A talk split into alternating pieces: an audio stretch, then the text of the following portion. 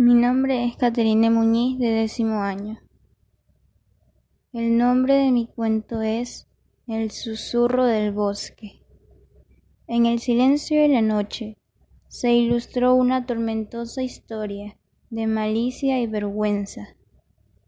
Una joven de doce años, ignorada por su madre, sufre en compañía de su custodio un hombre de cincuenta años que prometió cuidarla y protegerla.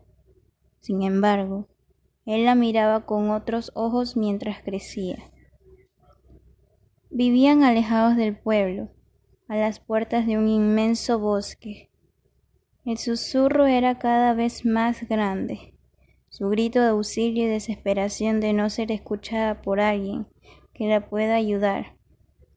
Pero, con una carga espiritual tan grande que no podía sostener su rostro en alto. Solo miraba al suelo porque se, se, sentía avergonzada y con la necesidad de ser liberada.